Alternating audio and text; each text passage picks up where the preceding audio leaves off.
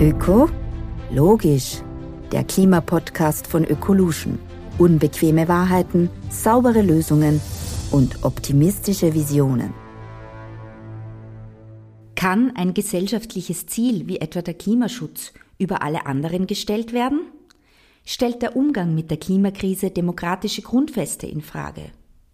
Wie sehr gefährden Wissenschaftsskepsis und Halbwahrheiten pragmatische Lösungsansätze? Diese und weitere spannende Fragen bespreche ich heute mit Konrad Paul Lissmann. Schön, dass Sie da sind. Schön, dass ich da bin. Herzlich willkommen. Mein Name ist Elisabeth Zehetner und ich darf durch den Podcast führen und stelle euch zuallererst unseren heutigen Gesprächspartner vor. Konrad Paul Lissmann ist Professor im Ruhestand für Philosophie an der Universität Wien, Essayist, Literaturkritiker und Kulturpublizist. Er erhielt 2004 den Ehrenpreis des österreichischen Buchhandels für Toleranz im Denken und Handeln. Er ist gefragter Interviewpartner im österreichischen Rundfunk und in den gehobenen österreichischen Pressemedien. Kontroverse Essays, Kommentare und Feuilletons der Tageszeitungen Der Standard, Die Presse und der Wochenzeitschrift Profil behandeln aktuelle Fragen und Diskurse zu gesellschaftlichen Themen. Wir starten heute mit einem besonders spannenden gesellschaftlichen Thema, nämlich dem Klimawandel. Wie sehen Sie denn das Vorgehen der Klimaaktivisten? Braucht es diesen sogenannten zivilen Ungehorsam für maximale Aufmerksamkeit und welche Rolle spielen dabei die Medien? Also wenn es äh, um die mediale Aufmerksamkeit äh, geht, sind natürlich so spektakuläre Aktionen, äh, wie sie manche Aktivistengruppen wie etwa die der letzten Generation äh, praktizieren, sicher ein, ein gutes Mittel. Äh, ich denke, man sollte aber die Klimabewegung nicht auf diese radikalen Gruppierungen reduzieren. Es gibt ja die breitere Bewegung Fridays for Future, die andere Strategien ähm, anwendet. Es gibt einen großen Diskurs in den Wissenschaften, in der Politik es gibt grüne Parteien, äh, die sich ja äh, dem Umweltschutz und äh, dem Kampf gegen den Klimawandel ähm, widmen. Das heißt, wir haben hier ein klein breites Spektrum und dass wir uns so sehr fokussieren auf aktivistische ähm, Praktiken hat natürlich auch damit zu tun, dass die medial am einfachsten zu verwerten sind. Über eine spektakuläre Aktion äh, äh, zu berichten, äh, hat natürlich einen größeren Wert für Medien, als sich mit differenzierten Argumenten auseinandersetzen zu müssen. Ob jetzt diese Aktionen, Sie sprachen von zivilen Ungehorsam, ob die in der Art und Weise notwendig sind, um auf Klimaprobleme aufmerksam zu machen, weiß ich nicht mehr, würde ich sagen, weil ich den Eindruck habe, dass momentan ja kein Thema so äh, präsent ist, äh, wie die Frage äh, der Klimaveränderung, des Klimawandels, der, Klima, der Klimakrise und die Frage nach den Strategien, die wir ähm, einschlagen müssen, nach den Lösungsmöglichkeiten, die uns vielleicht noch offen stehen. Es gibt Weltklimakonferenzen, es gibt die Weltklimaberichte, die von allen Medien aufgegriffen werden. Also es wäre absurd zu sagen, wir brauchen spektakuläre äh, Aktionen des zivilen Ungehorsams, um auf ein Problem aufmerksam zu machen, äh, das ansonsten nicht gesehen wird. Ja. Ähm, das Zweite, ich habe ein bisschen ein Problem mit dem Begriff des zivilen Ungehorsams insgesamt, äh, denn das würde ja bedeuten, dass in einer Demokratie der Bürger an sich zum Gehorsam verpflichtet ist und äh, wenn der Staat das Falsche macht, dann muss er ungehorsam äh, werden. Das ist nicht mein Verständnis äh, von Demokratie, sondern in meinem Verständnis von Demokratie versuchen selbstbewusste und gleichberechtigte Bürger ihre Interessen auszugleichen und äh, soweit es möglich ist und absehbar ist, äh, das Beste für das Gemeinwohl äh, zu erreichen. Das Konzept des zivilen Ungehorsams geht auf Situationen zurück, wo man einen undemokratisch-autoritären Staat auf der einen Seite hatte, äh, der mit Unterdrückungsmechanismen arbeitet, gegen die man dann äh, in, Form sozusagen eines äh, sozusagen nicht legalen Widerstandes opponiert. Das mag in der DDR ganz wichtig und sinnvoll gewesen sein.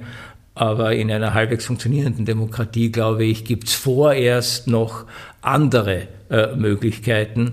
Äh, nicht zuletzt äh, natürlich das Werben um Wählerstimmen äh, für die eigene Sache, die man aus guten Gründen für die richtige hält. Wir haben jetzt zuerst schon das Wort Omnipräsenz des Klimawandels gehört. Nehmen die Proteste eigentlich die jungen Menschen in Österreich noch mit? Oder ist es mehr schon eine Art veröffentlichte Meinung als die tatsächliche Meinung? Ich spiele da ein bisschen auch an auf diverse Jugendstudien. Ö3 hat ja auch vor kurzem erst eine veröffentlicht. Ja, alle Jugendstudien zeigen, dass dieses äh, von manchen Medien, ja nicht von allen, aber von manchen Medien äh, gezeichnete Bild einer insgesamt sehr klimabewegten Jugend, dass dieses Bild nicht ganz äh, richtig ist. Also breite Teile der jungen Menschen fühlen sich jetzt nicht unbedingt der Klimabe Klimabewegung, schon gar nicht dem radikalen Aktivismus zugehörig. Äh, wahrscheinlich bewegen sich viel mehr junge Männer in Auto- und Motorradszenen als bei Fridays for Future. Ähm, äh, das heißt also, wir haben hier auch so ein bisschen eine, eine verzerrte, verzerrte Wahrnehmung. Auch dass jetzt Klima und der Kampf gegen den Klimawandel ausschließlich eine Sache von jungen Menschen wäre, die um ihre Zukunft bangen, was ja nachvollziehbar ist, finde ich ebenfalls etwas ein, ein, ein schiefes Bild, weil sich ältere Menschen oder die Eltern dieser jungen Menschen ähm, genauso äh, Sorgen machen und äh, natürlich genauso nach Mitteln und Wegen äh, trachten, um diesen sich beschleunigenden Klimawandel zumindest abzudämpfen und eben Strategien zu entwickeln, um die schlimmsten Effekte des Klimawandels abzufedern. Ähm, das heißt,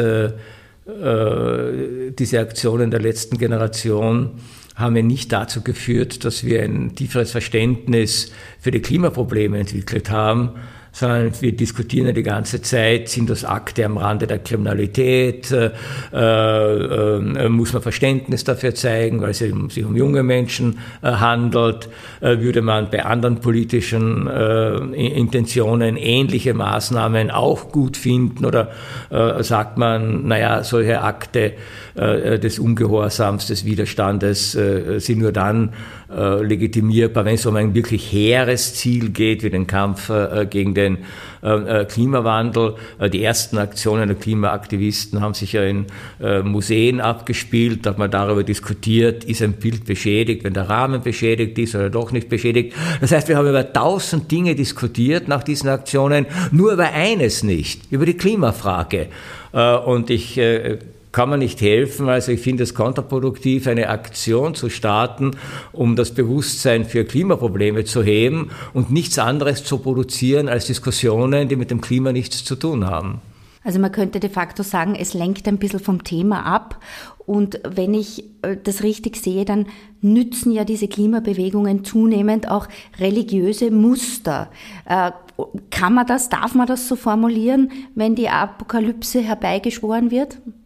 Teile der Klimabewegung, zumindest ich bin immer sehr vorsichtig, weil es ist insgesamt eine breite Bewegung, die sehr viele unterschiedliche äh, Facetten hat. Ja?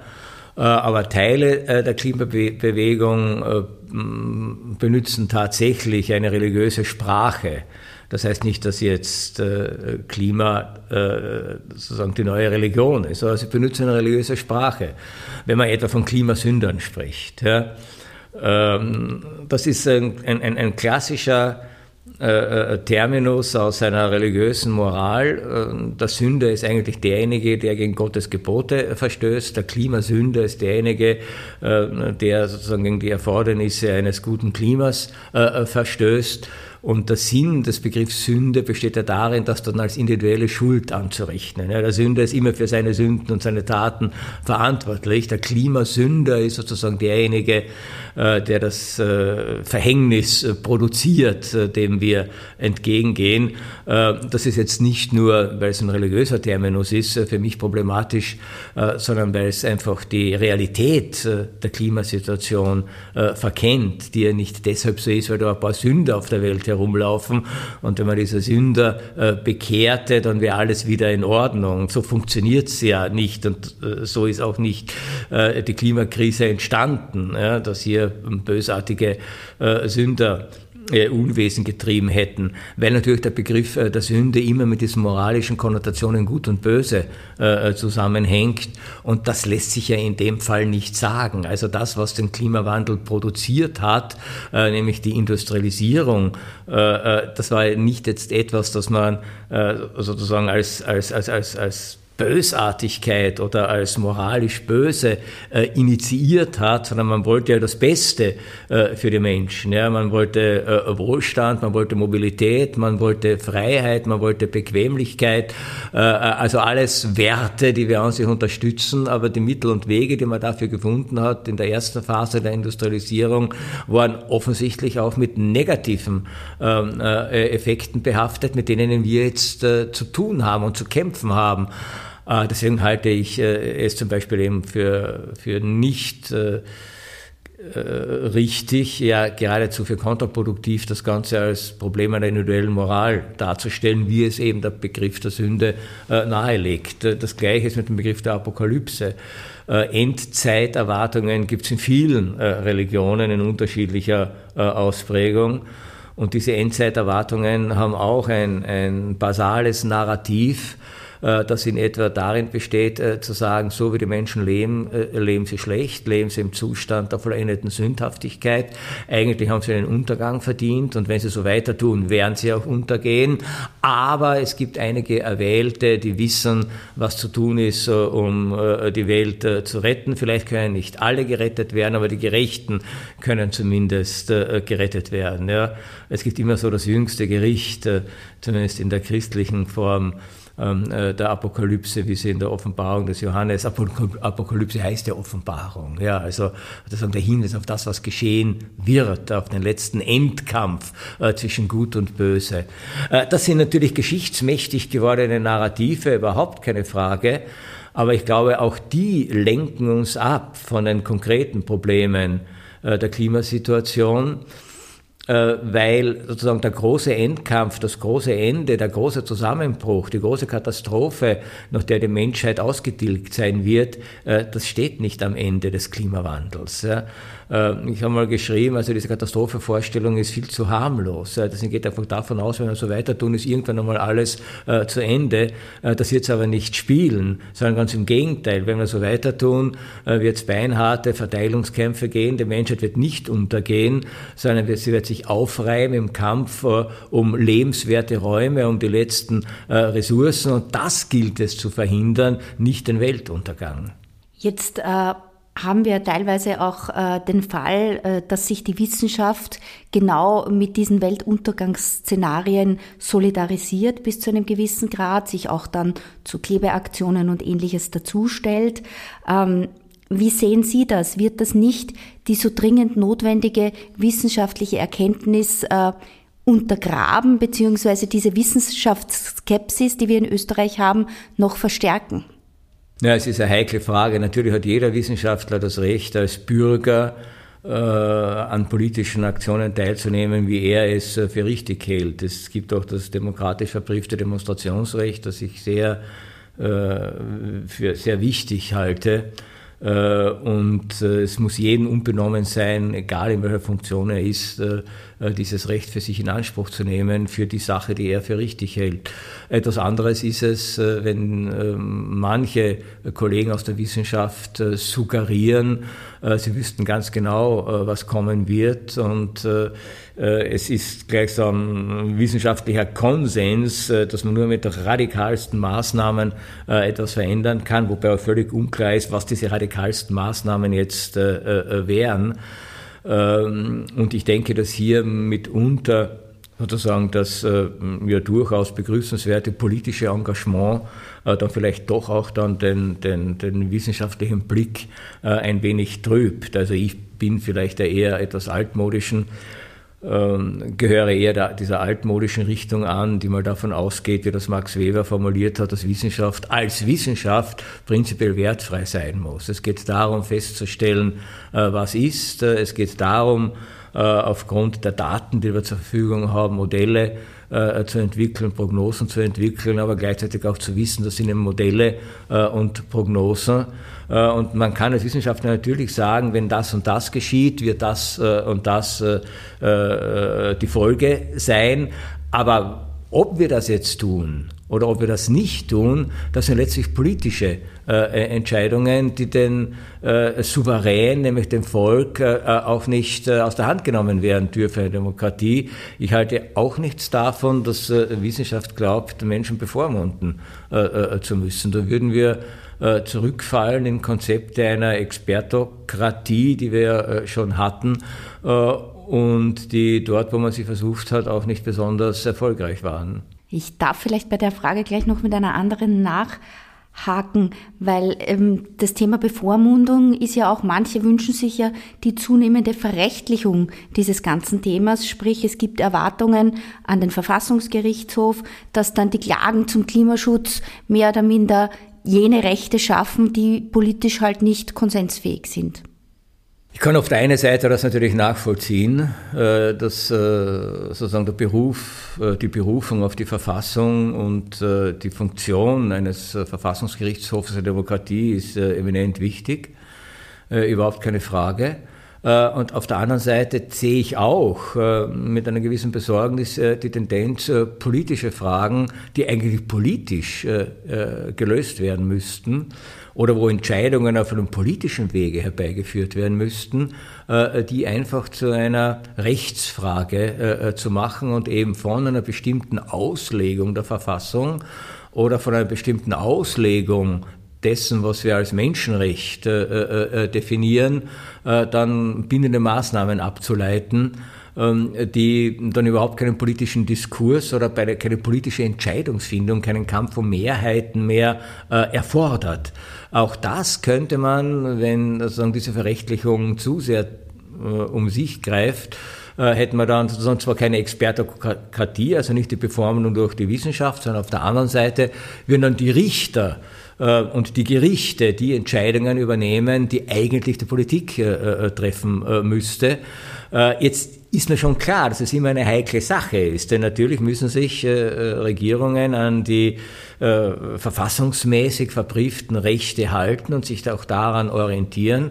Auf der anderen Seite wissen wir, dass natürlich auch das, was wir jetzt als Recht verstehen, als Menschenrecht verstehen, als Anspruchsrecht äh, verstehen, dass das durchaus auch wandelbar ist und äh, ähm, natürlich auch äh, je nachdem, wie sich die Gesellschaft äh, entwickelt, ähm, äh, veränderbar ist, sodass der Kampf um die Interpretation dieser Rechte ist ja selber ein politischer Kampf. das heißt, jetzt plötzlich so etwas wie ein Menschenrecht auf ein intaktes Klima in 50 Jahren äh, äh, zu fordern, äh, äh, ist ein Gedanke, äh, der in der Art und Weise äh, vor Jahren oder vor Jahrzehnten oder gar bei der in den Gründungsdokumenten der Menschenrechte im späten 18. Jahrhundert nie hätte gedacht werden können, weil Zukunft in dieser Art und Weise noch keine Rolle spielte.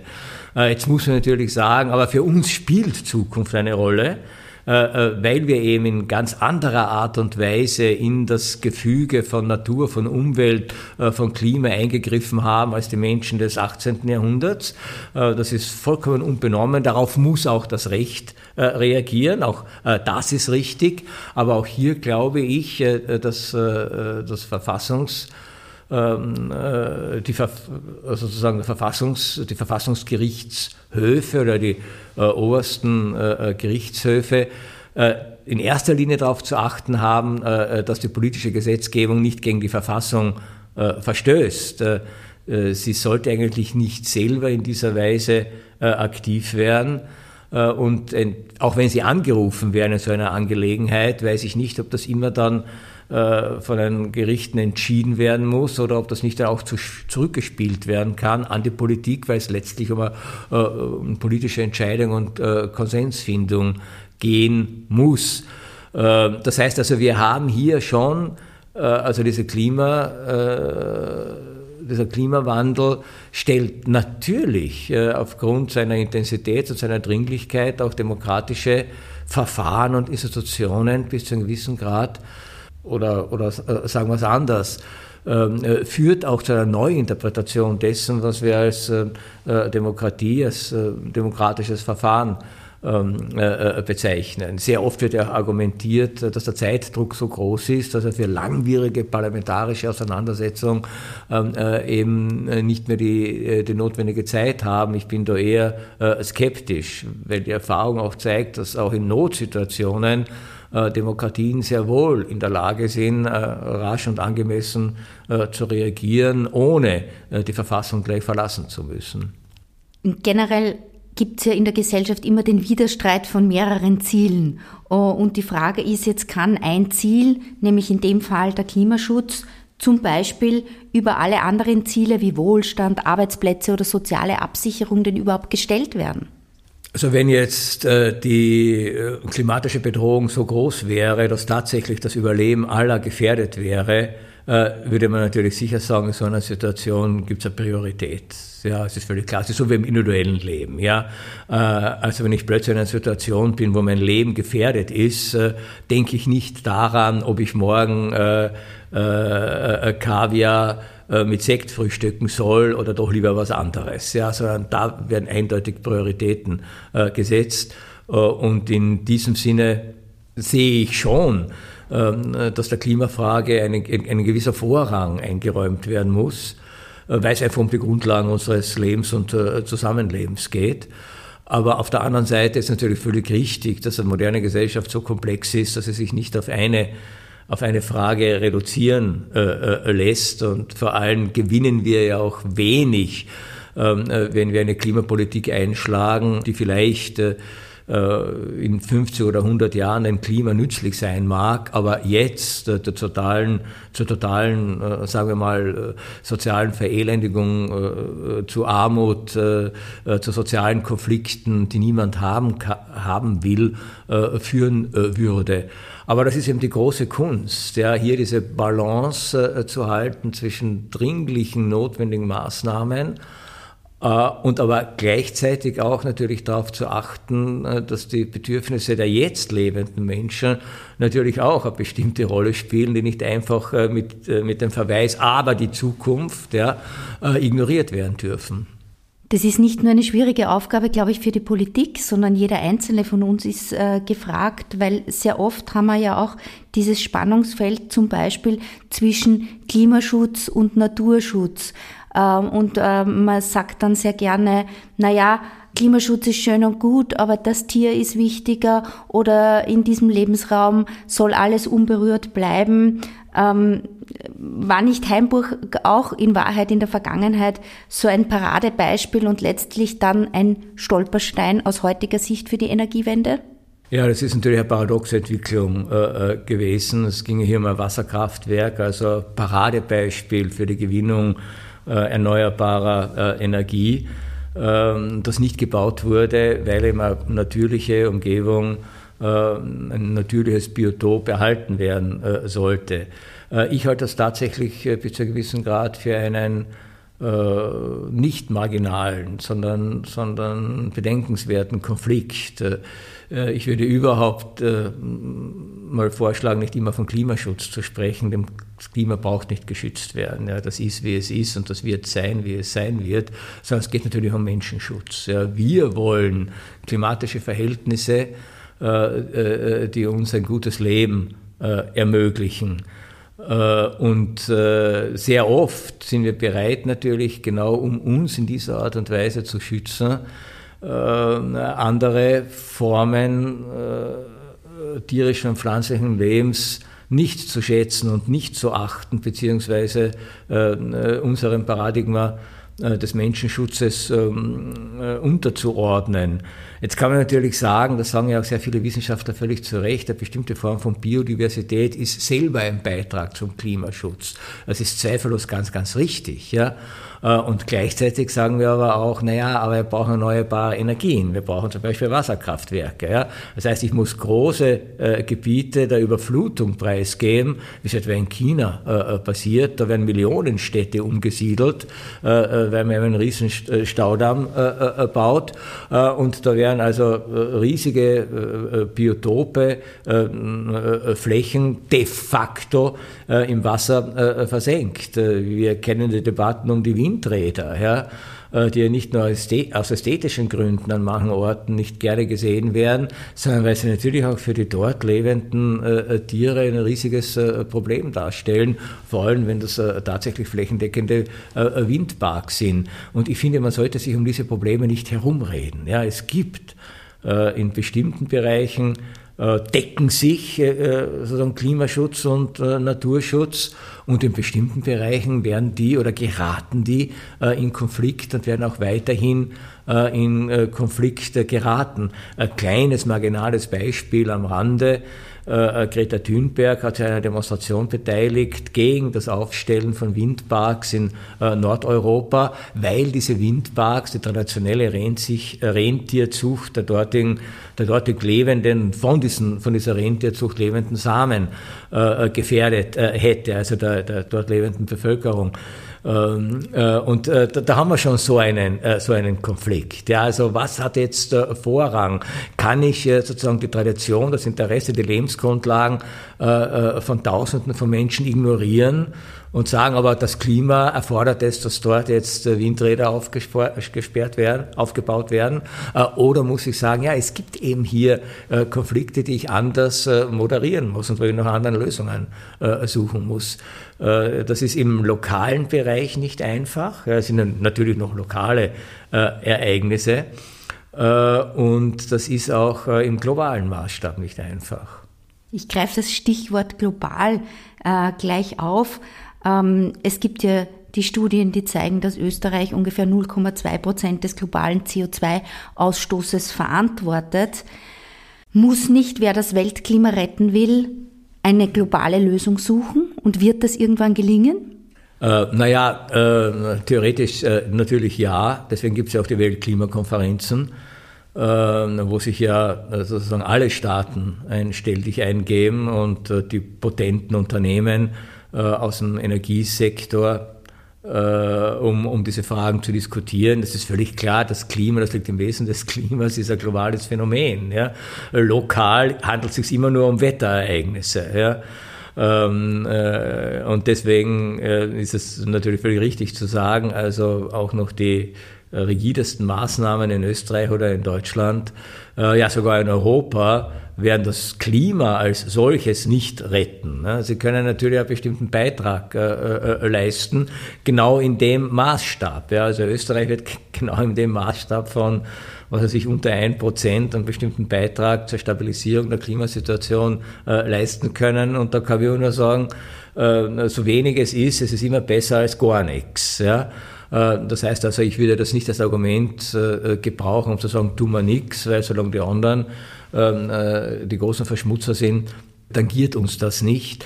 Ähm, natürlich wird sich das Klima dramatisch erst dann stabilisieren oder merkbar stabilisieren, äh, wenn die großen CO2-Produzenten wie China, wie Indien, wie Russland, wie USA äh, generell auf einen anderen Kurs umschwenken. Das wird noch Jahre oder Jahrzehnte dauern bei allen Bemühungen. Und äh, deshalb äh, wird's auch, ist es so dramatisch überzeichnet zu sagen, es muss in Österreich sofort was passieren, sonst geht die Welt unter. Also das ist auch eine, eine, eine unglaubliche Selbstüberschätzung. Ja. Äh, auf der anderen Seite würde ich sagen, dass sehr viele dieser Maßnahmen, äh, die wir ins Auge fassen müssen, äh, um auch die Klimasituation zu entschärfen, aber auch Maßnahmen sind, die unter anderen Gesichtspunkten äh, äh, sinnvoll wären. Ja, man muss auch nicht alles mit dem Klima äh, äh argumentieren. Und das hat dann sehr wohl äh, so könnte man sagen, lokal eine große Bedeutung. Also etwa die Bodenversiegelung in Österreich zu stoppen. Ja. Das wird das Weltklima nicht retten, aber es wird insgesamt die Situation in diesem Land, die ökologische Situation in diesem Land ähm, äh, verbessern äh, oder in neue Technologien zu investieren. Das wird das Weltklima auch nicht äh, retten, aber es wird vielleicht den einen oder anderen Weg eröffnen, wie man die gravierendsten negativen Auswirkungen des Klimawandels auf lokaler Ebene ähm, vielleicht bekämpfen könnte.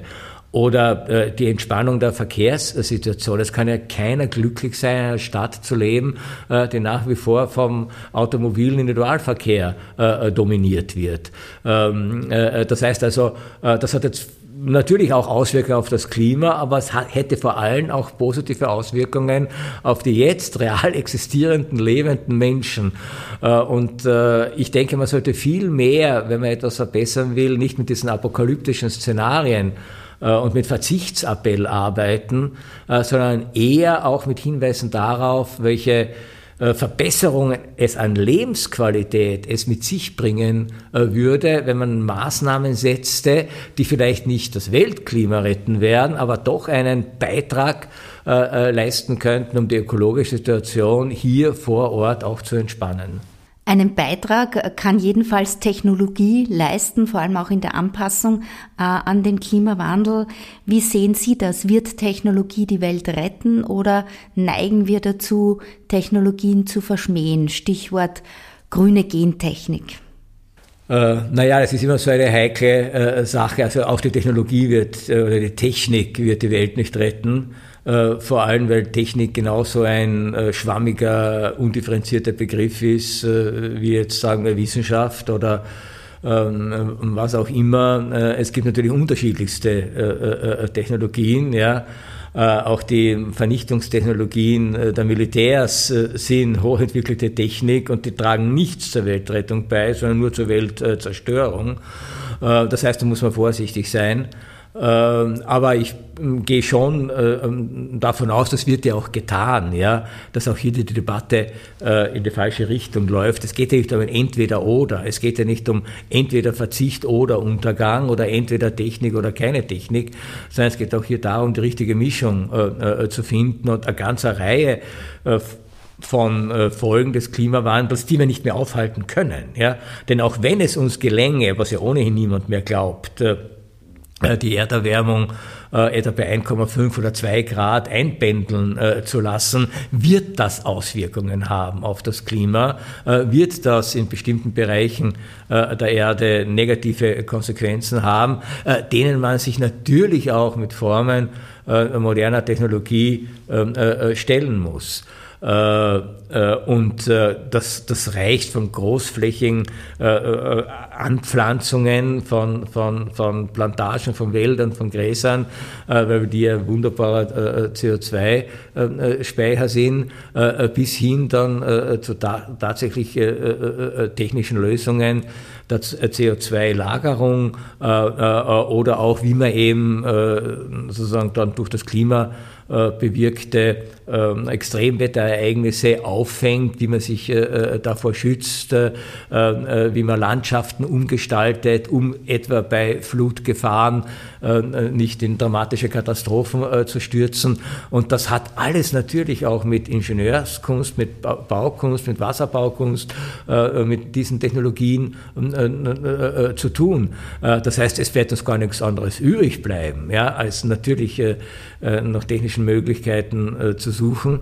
Auf der anderen Seite wissen wir aber nicht zuletzt aus der Geschichte der Industrialisierung selbst, ja, dass es kaum eine Technologie gibt, äh, die nicht auch ihre Schattenseiten äh, hat. Ja. Und äh, sogar bei grüner Technologie, wir sprachen vorhin von den Windrädern, ja, also die stellen einen veritablen Eingriff in Ökosysteme dar, äh, die brauchen Betonsockel, äh, deren Produktion unglaublich viel CO2 ähm, äh, freisetzt. Äh, das heißt also auch hier äh, haben wir Schattenseiten einer an sich begrüßenswerten Technik oder denken wir an die Hoffnungen, die viele auch im Bereich für die Bewältigung der Klimakrise in die Digitalisierung setzen, in künstliche Intelligenz. Äh, momentan äh, ist die künstliche Intelligenz einer der größten Energie- und damit CO2-Treiber äh, auf dieser Erde. Ja? Das heißt, es ist manchmal tatsächlich so, dass das Instrument, mit dem wir etwas lösen wollen, selbst zu dem Problem, das gelöst werden soll, etwas, etwas beiträgt. Und deswegen bin ich hier also gegen jede Form von Dogmatisierung und gegen jede Form von Einseitigkeit. Äh, wir müssen einen ziemlich radikalen Sinn offen sein hier. Ich greife das Stichwort Einseitigkeit auf, weil Ihr neuer Bestseller Lauter Lügen beschäftigt sich mit den Themen Halbwahrheiten, Meinungsblasen, Propaganda, Euphemismen, Fake News, Verschwörungstheorien. Eine kurze, schwere Frage, wie entkommen wir diesen, beziehungsweise was braucht es, damit wir diese Verschwörungstheorien durchschauen? Ich weiß gar nicht, ob es dafür so viel braucht. Ja. Äh, ich gehe davon aus, dass viele Menschen äh, Verschwörungstheorien mh, äh, sozusagen propagieren oder, oder, oder, oder sich die auch zu Gemüte führen, im Wissen, dass das ohnehin nicht stimmt. Ja. Aber es sind natürlich abstruse Szenarien. Wir kennen das ja aus unserer Lust an Science-Fiction-Filmen äh, zum Beispiel, dass ab abstruse Szenarien natürlich einen gewissen auch Lustfaktor ähm, äh, äh, beinhalten. Äh, auf der anderen Seite ist es natürlich so, äh, wir brauchen tatsächlich, äh, ähm, wie soll ich sagen, eine, eine gediegene Grundbildung, heute mehr denn je, um in dieser Form von oder in dieser Welt, wo ja Informationen unterschiedlichster Qualität und das reichen eben von äh, blanken Propagandalügen bis eben zu Halbwahrheiten, die ja besonders heikles, äh, heikle Sache sind, ja, ähm, äh, um damit umgehen äh, äh zu können.